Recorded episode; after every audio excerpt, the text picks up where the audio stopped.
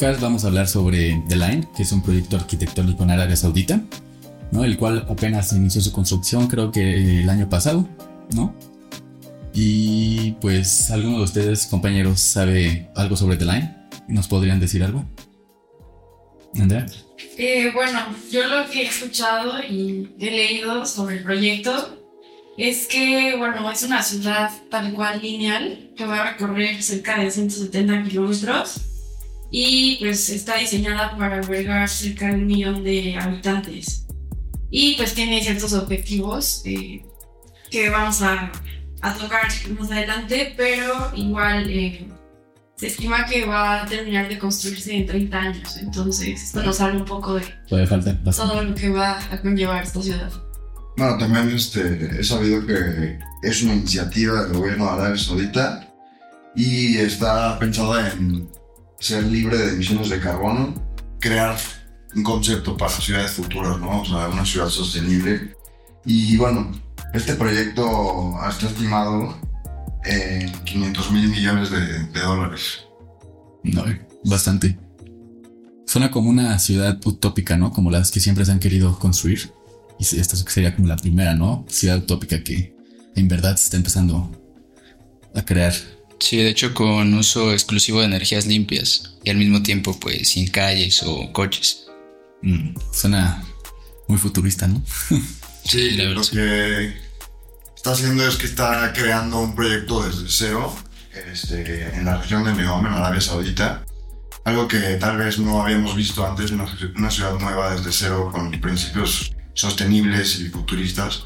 Antes lo habíamos visto, por ejemplo, en Nueva York, como en Hudson Yards, una intervención en una ciudad existente y antigua, pero tal vez no de esta magnitud. Si no, puso intervenciones, ¿no? Y ya cosas que ya estaban, pero este es literal desde cero.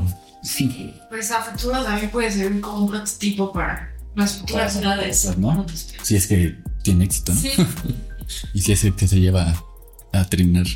Sí, de hecho nos mencionabas, Juan Pablo, que está, que, nos va, que va a costar alrededor de 500 mil millones de dólares. ¿Y por quién está financiado, no sabes? ¿Y quién, quién tiene tanto dinero? Pues investigando más a fondo, es, es, es, una empresa que se llama Aramco, el cual está asociado con el, con, con el rey del país, que se llama Mohammed bin Salman. Pero bueno, ¿quién es Mohammed bin Salman? Para entrar un poco en contexto, eh, fue heredero en 2017 y después de, del fallecimiento de su padre, ascendió al trono en 2021, me parece. Y desde que está en el trono, em, ha creado leyes que han beneficiado al país, como han afectado, y, también se ha, vuelto, se ha envuelto en varias este, como acusaciones, ya que eh, hacia la represión de la oposición política y de los activistas de los derechos humanos, incluyendo la, la, detención de varias mujeres que habían estado luchando por el derecho a conducir y también ha sido criticado por la guerra de su país en Yemen y por su implicación en la crisis humanitaria en ese país. Y bueno, en pocas palabras, eh, Mohammed bin Salman ha llevado a cabo algunas reformas significativas en, en su país. Su gobierno ha sido objeto de controversias y críticas en relación con los derechos humanos, y la represión de la oposición política y su papel en la crisis humanitaria en, Yemen.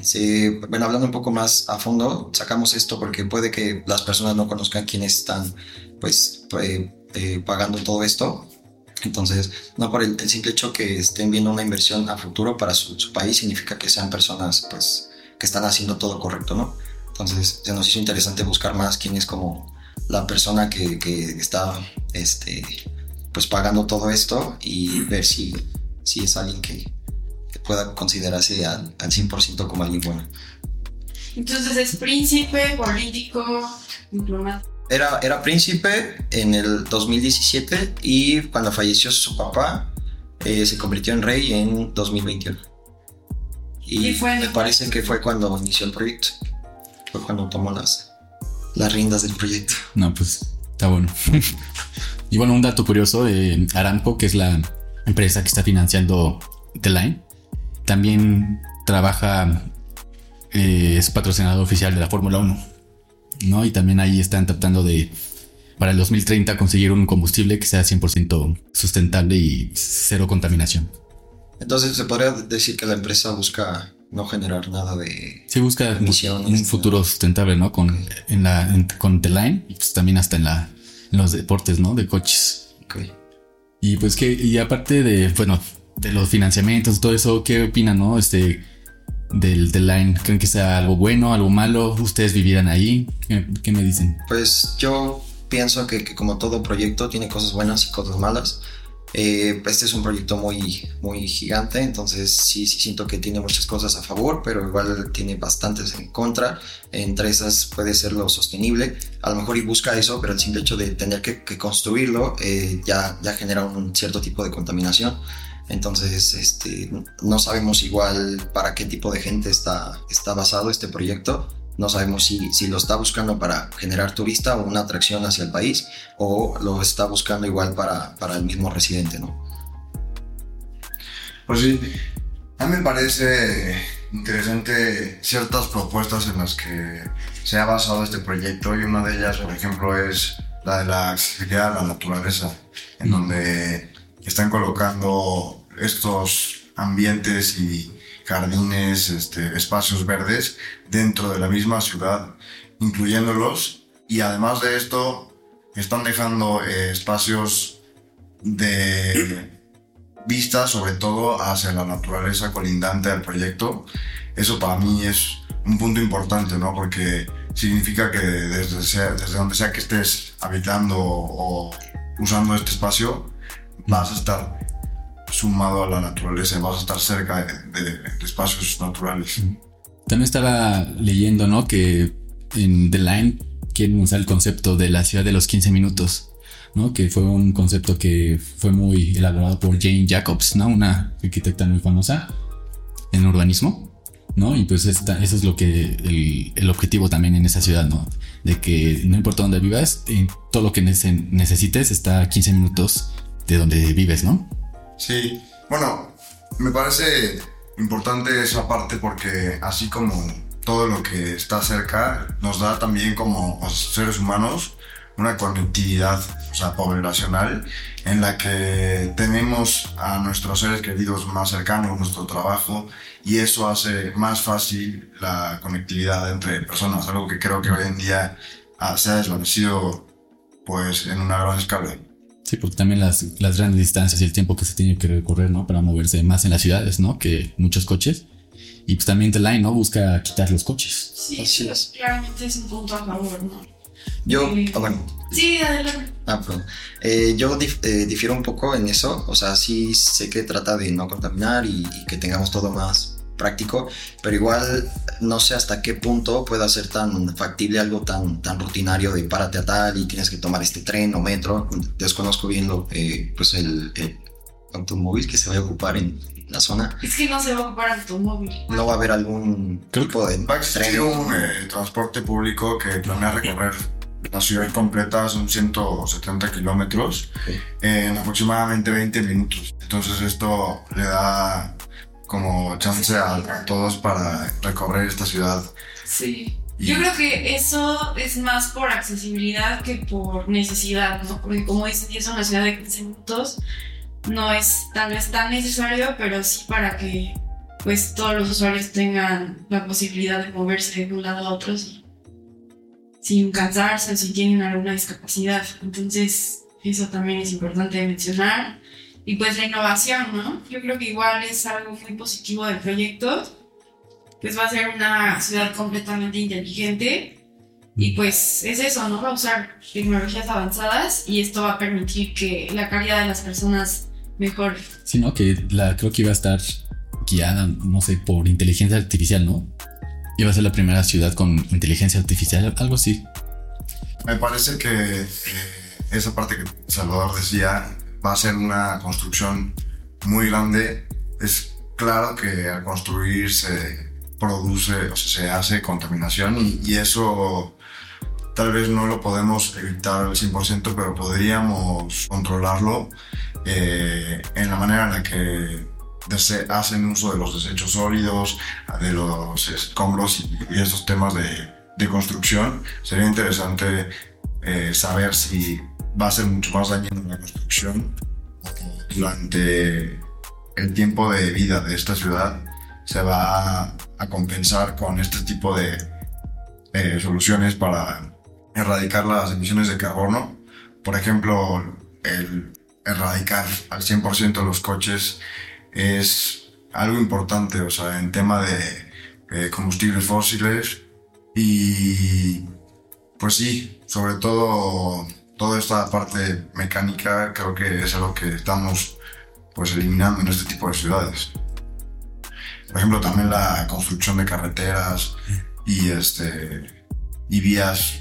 Puentes, ¿no? Todo eso que se construye en las ciudades, ¿no? Para que poder, poder mover a toda la, cantidad de coches. Pues aquí ya no se necesita, ¿no? Ya no hay hasta tener esa como contaminación visual, ¿no? En todos lados. Y, y, bueno, ya hablando de otra cosa, de lo, de cómo se ve, ¿qué opinan? O sea, ¿les gusta? ¿El diseño les gusta? O sea, ¿les gustaría vivir ahí? La fachada yo creo que es algo muy curioso porque pues su exterior es completamente espejo por lo que he visto en las imágenes de, de lo que se plantea. Como un espejo gigante ahí en, medio. Pues a mí me parece que, o sea, muy parecido a lo que hemos aprendido en, clase de teoría y crítica, este, es importante ver que hoy en día el mundo lo que está buscando es regresar a lo que antes teníamos, ¿no? O sea, hoy en día lo que más queremos es ocultar la arquitectura en vez de crear monumentos. Y creo que una solución para este tipo de propuestas, donde ocultamos nuestra arquitectura, es esto, o sea, creando eh, muros espejo, en donde realmente si tú te fijas en, un punto vas a ver el mismo paisaje, ¿no? Eso es algo que, que a mí me parece atractivo. Sí, se, se camuflajea. Sí, justo, sí, no hay nada alrededor. Y bueno, se supone que también es, le pusieron vidrio para reflejar el sol, ¿no? Para que el, no es, como es un lugar muy caliente, ¿no? Si, si no hubiera una protección, pues estaría, pues no, estaría muy feo vivir ahí, ¿no? Se necesitaría aire acondicionado y todo eso, y pues eso ya no sería muy sustentable, que digamos.